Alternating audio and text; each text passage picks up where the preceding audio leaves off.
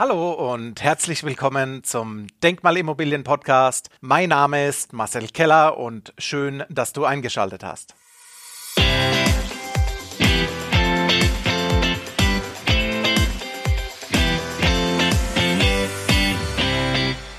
Nun, Jens, wir kennen uns mittlerweile seit mehreren Jahren, um genau zu sein, seit 2013.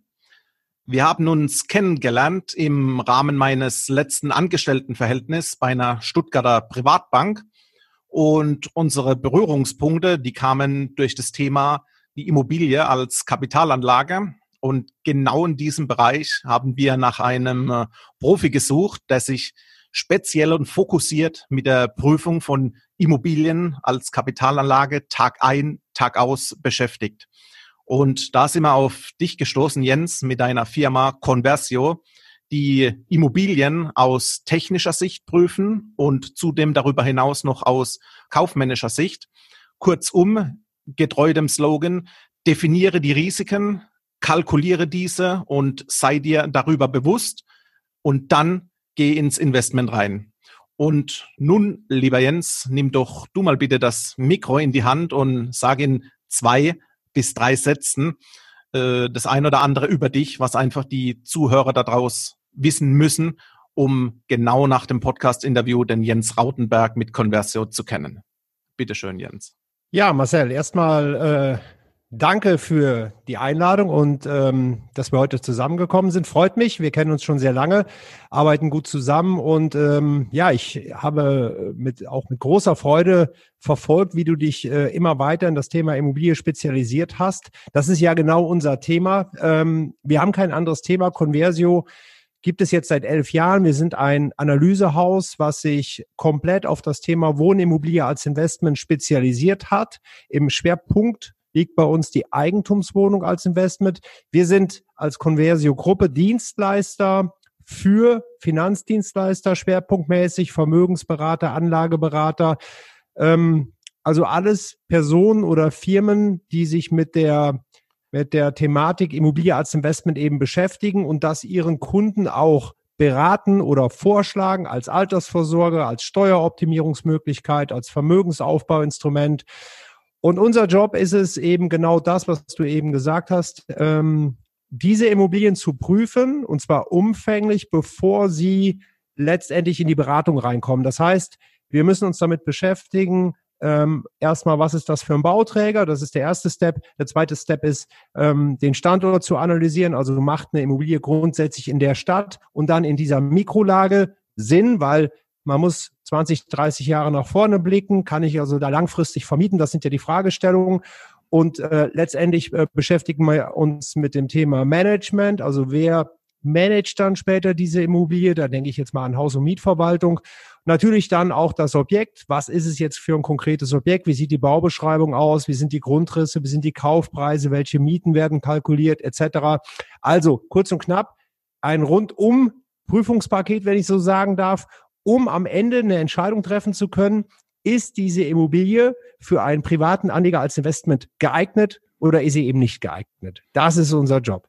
Okay, das, das bedeutet, ihr geht auf Bauträger zu, Bauträger kommen auf euch zu und wünschen sich in Anführungszeichen für genau dieses Investment ein Immobilien-TÜV und ihr habt ein Beratungstool oder eine, ein Prozess, ein Risikoprozess, wo ihr Immobilien durchlaufen lasst, damit die hinten raus für eine langfristige Investition wasserdicht sind. Ist es so vorstellbar?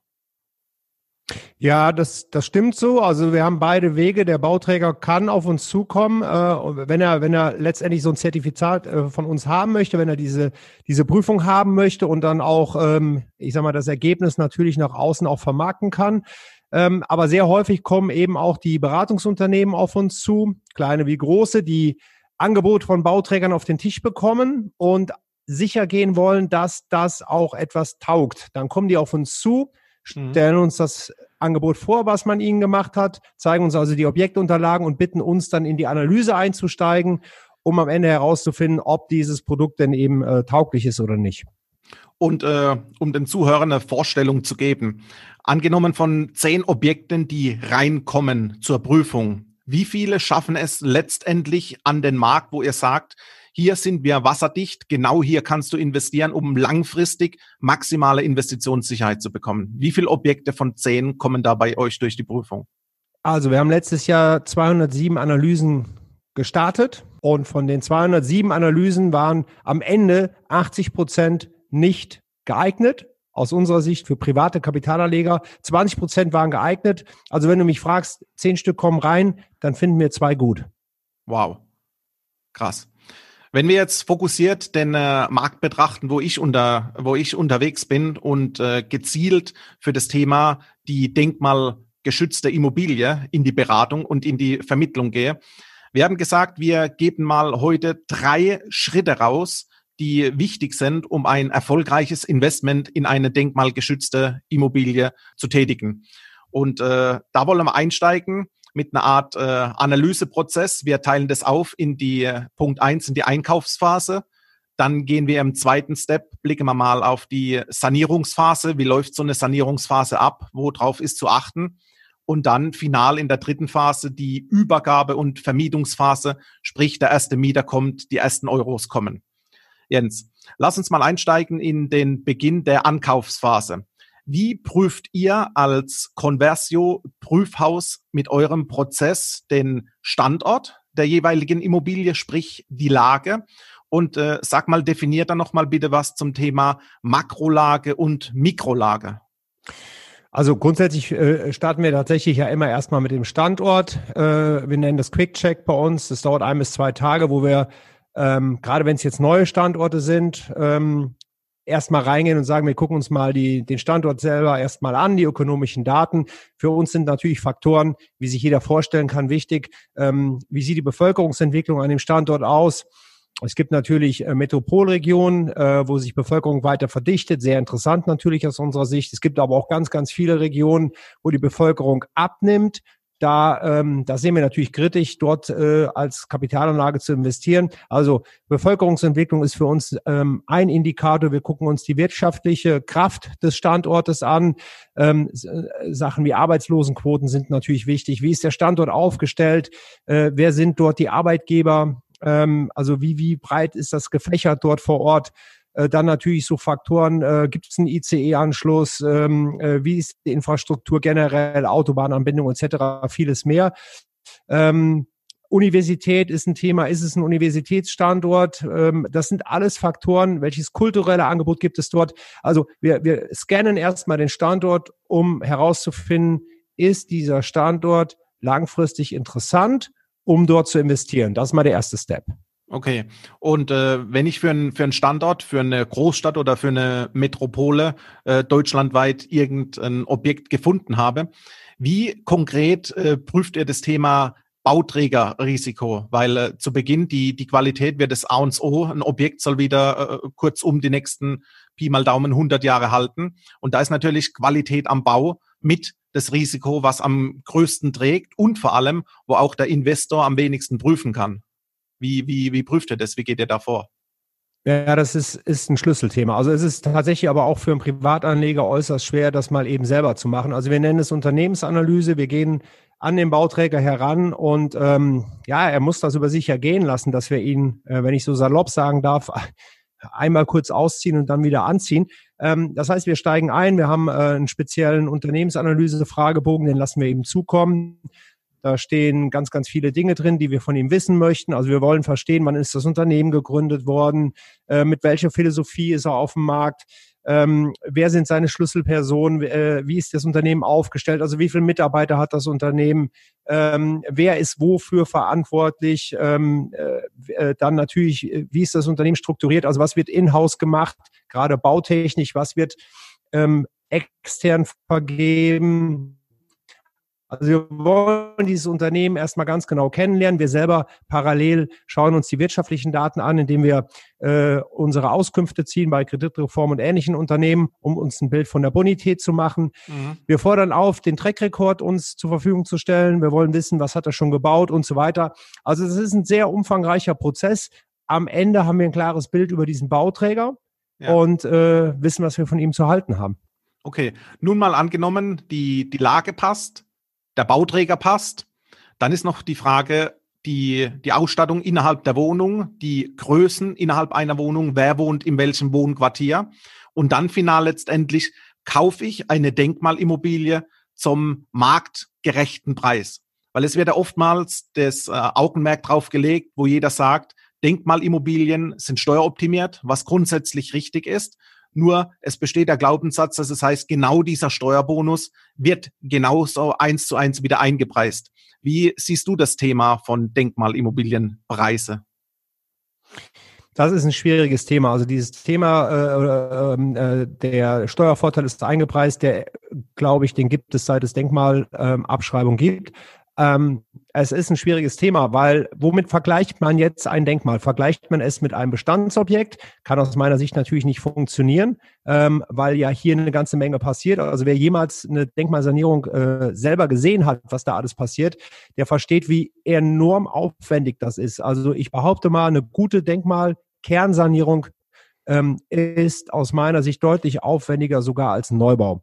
Also, womit vergleiche ich jetzt ein Denkmal? Mindestens mal mit Neubau. Das ist das Erste, was ich tun muss. Ja, das heißt, ich muss mir die Neubaupreise im Vergleich zu dem Preis ansehen, den mein Denkmal kosten soll. Dann aber auch bitte einen gehobenen Neubau, denn die Denkmäler werden in der Regel ja auch gehoben saniert mit einer guten bis gehobenen Ausstattung. Das heißt, ich kann jetzt nicht irgendeinen Neubau nehmen, sondern ich muss auch wirklich einen vergleichbaren nehmen und muss dem Denkmal aber auch zugestehen, dass es tatsächlich aufwendiger ist, ähm, weil die Denkmalbehörde Sachen fordert, die auch Geld kosten. Das muss man sagen. Am Ende habe ich natürlich auch was davon. Also außer der Abschreibung habe ich ein Unikat ja sehr oft, was natürlich aus vermietungstechnischer Sicht dann ganz hervorragend ist. Aber die Preisfindung ist ein schwieriges Thema. Aus meiner Sicht kann man sich nur mit einem etwas gehobenen Neubau, äh, das muss man vergleichen und dann kriegt man ein Gefühl dafür, ob der Preis passt oder nicht. Okay, danke schön. Du hast ein Stichwort gegeben und zwar ein, ein Juwel am Markt der Immobilien, äh, ein, ein, Schmuckstück in Form von einer Immobilie. Das heißt, wenn wir jetzt den, den ersten Moment durchgehen und die, die Ankaufsphase durchlaufen, erfolgreich mit grünem Haken durchlaufen und gehen dann in die erste Aktivphase. Aktivphase in dem Sinn, dass wir in die Sanierung gehen. Und äh, wie, wie definieren wir hier die, die Risiken? Wie kann es uns gelingen, über beispielsweise ein externes Baucontrolling uns hier weitere Sicherheiten einzukaufen? Wie, wie gelingt uns dieses? Ja, also wir müssen wirklich sagen, Denkmal ist ein äh, wirklich sehr, sehr besonderes Thema. Deswegen kann ich auch nur empfehlen, äh, nur auf erfahrene Bauträger zuzugehen, die, die da auch wirklich einen Trackrekord, eine Leistungsbilanz haben. Denkmal ist, äh, ist jedes Mal eine kleine äh, Wundertüte, die aufgemacht wird und selbst erfahrene äh, Denkmalsanierer erleben da manchmal Überraschungen, wenn die Böden aufgemacht werden etc., was, was man da alles vorfindet an, an unschönen Sachen, die dann richtig Geld kosten. Also man braucht einmal aus sanierungstechnischer Sicht einen, der es wirklich schon mehr als einmal gemacht hat. Ähm, aber es ist ja auch die denkmalrechtliche äh, äh, Abwicklung, um die Steuervorteile nach hinten zu bekommen. Dafür müssen sie auch einen Profi haben. Und ähm, ja, zum Thema Bauqualität ähm, man soll natürlich die Baubeschreibung lesen, man muss sie bewerten. Da gibt's ähm, neben der Ausstattung aber natürlich auch technische Merkmale. Also macht einer eine Mauerwerksabdichtung, äh, um einen trockenen Keller zu erzeugen, macht er das oder nicht? Geht er mit Dämmstoffen ran? Außen darf er meistens nicht. Macht er innen etwas, ja oder nein? Ähm, macht er Holzschutzgutachten, was aus meiner Sicht zwingend erforderlich ist? Also da gibt's schon eine ganze Menge, auf das man da achten sollte, um eine gute Qualität zu bekommen. Und on top empfehlen wir auch ein externes Baucontrolling, was auch viele Bauträger machen oder machen äh, zulassen, so muss man ja sagen. Externes Baucontrolling kann TÜV, DK oder ein vereidigter Sachverständiger machen, mhm. der in regelmäßigen Abständen, das vereinbart man vorher, vielleicht acht bis zwölf Mal während der Bauphase, zum Objekt geht, sich die Gewerke ansieht, die einzelnen Steps ansieht, weil es nutzt nichts, wenn ich am Ende komme mit dem Sachverständigen. Wenn die Wände verputzt sind, sieht man eben ganz wenig. Also externes Baucontrolling schafft doch ganz viel Sicherheit. Okay, weil genau in dem Punkt der Sanierungsphase, da, da entsteht ja letztendlich dieser Juwel. Wir, wir haben als gerne gesagt, wo wir auf Investorentour waren und haben Immobilien in diversen deutschen Großstädten uns angeschaut teilweise, wenn wir schon in der Sanierung waren, wir sind unten die Häuser rein, es waren Decken offen, Wände, Böden offen Und wir hatten sogar den Fall, dass schon das, das Dach offengelegt war. Und es war wirklich, wenn man reingeht und blickt nach oben, war Open Air und der blaue Himmel zu sehen, um mal ja. bildlich die, die Vorstellung zu bekommen, wie so eine Immobilie auseinandergenommen wird. Und ich kann mich noch erinnern an Aussagen von, äh, von Bauträgern, wie viel Tonnen Stahl dass äh, hier nochmal verbaut werden, dadurch, dass zusätzlich nochmal die kompletten Grundrisse überarbeitet werden und äh, speziell Wände rausgekommen, Ringanger oben drauf kommen und nochmal Dachstuhl und so weiter. Und da sind natürlich Profis wichtig und ich sehe gerade in dem Moment Bautenstandsberichte, äh, qualitatives Baucontrolling, der größte Mehrwert für einen Kunden, damit er sich die, die Sicherheit einfach mit reinholt. Ja, unterschreibe ich. Der Kunde ist ja oft viele hundert Kilometer von dem, von dem Projekt entfernt. So ist es ja sehr häufig. Also aus der Ferne muss man dann entweder vertrauen oder man, man hat eben etwas mehr getan, zum Beispiel externes Baucontrolling. Und das, was du sagst, ist richtig. Also eine gute Kernsanierung. Äh, Im Prinzip äh, bleibt dann hinter eine, wie bei der Filmkulisse, ja, äh, bleibt eine Hülle stehen und innen drinnen entsteht eigentlich ein sehr moderner Neubau hinter einer alten Kulisse. Das ist dann eine echte Kernsanierung. Ähm, und äh, ja, die, das Thema Bauqualität ist eben das A und O. Das, das ist so. Ja, sehe ich genauso. Lass uns in den äh, dritten Schritt gehen und äh, speziell den Fokus auf die Übergabephase äh, leiten und auch auf die erste Vermietungsphase. Wo siehst du nochmal wichtige Augenmerke in Bezug auf die Fertigstellung in Verbindung mit der, mit der Abnahme? Würdest du die Abnahme selbst machen als Investor, sprich die mehreren hundert Kilometer zum Beispiel hinfahren? Oder wie würdest du so eine Abnahme professionell gestalten lassen? Wie ist da deine Meinung dazu? Also es, hat, es hängt natürlich ein bisschen damit zusammen, wie viel Erfahrung habe ich, äh, bin ich vom Fach, bin ich nicht vom Fach, bin ich halbwegs vom Fach. Also das muss man, muss man für sich selber natürlich einsortieren können. Wenn ich ein externes Baucontrolling äh, habe, dann ist ja schon mal ganz viel passiert. In der Regel wird dann, wenn man sich für ein externes Baucontrolling entscheidet, ähm, auch schon eine Abnahme des Gemeinschaftseigentums und eine Abnahme des Sondereigentums, sprich der Wohnung, durch diesen Sachverständigen angeboten oder vereinbart. Das heißt, ich kann dann selber dahin fahren, ähm, aber habe vielleicht auch schon diesen externen Sachverständigen, der das Gemeinschaftseigentum betrachtet, auch das Sondereigentum. Dann äh, würde ich sagen, bin ich sorgenfrei. Okay. Gut, dann äh, sind wir genau die drei Schritte durch, die zu beachten sind mit den jeweiligen Phasen. Und äh, wie du weißt, bin ich in der Schiene und berate und vermittle zum Thema Denkmalimmobilien. Ich berate fokussiert Unternehmer, Manager und Führungskräfte in dem Bereich. Und wenn ich dir jetzt das Stichwort Denkmalimmobilie zuwerfe, was würdest du sagen, wann passt es und wann lasse ich gezielt lieber die Finger weg? Aus Sicht des Investors. Richtig, aus Sicht des Investors, aus Sicht des Käufers, rein als Kapitalanlage. Ja, also ich sag mal so, äh, die Fragen, die natürlich äh, auf der auf der auf der Hand liegen, sind natürlich eine Denkmalimmobilie spart Steuern ein, also muss ich mich mit dem Thema Steuern natürlich beschäftigen. Also zahlt der Investor äh, denn definitiv auch hat er eine hohe Steuerbelastung? Das ist mal die erste Frage. Wenn er die hat, ähm, kann das Sinn machen, mit einer Denkmalimmobilie da ähm, ja, einzugreifen, um steuerliche Vorteile zu generieren. Also zahlt er, zahlt er Steuern, ist die erste Frage. Ähm, zahlt er die auch noch relativ sicher die nächsten Jahre, weil die Denkmal-AFA ähm, ist ja ausgelegt auf zwölf Jahre. Also nutzt jetzt nichts, wenn ich ein Jahr eine hohe Steuerbelastung habe, die nächsten elf Jahre dann nicht mehr. Also zahle ich jetzt äh, relativ viel Steuern. Werde ich das wahrscheinlich auch noch die nächsten Jahre, Blickpunkt auf die zwölf Jahre, werde ich das wohl auch noch tun. Ähm, und natürlich die klassischen Fragen, passt eine Immobilie in mein Portfolio? Also äh, jetzt mal von der Steuer abgesehen, ähm, macht es für mich Sinn als Altersvorsorge, vielleicht Vermögensaufbauinstrument? Also die Fragen würde ich halt betrachten. Äh, wenn das positiv beantwortet wird, ist eine Denkmalimmobilie, äh, wenn alle Faktoren stimmen, natürlich ein schönes Instrument.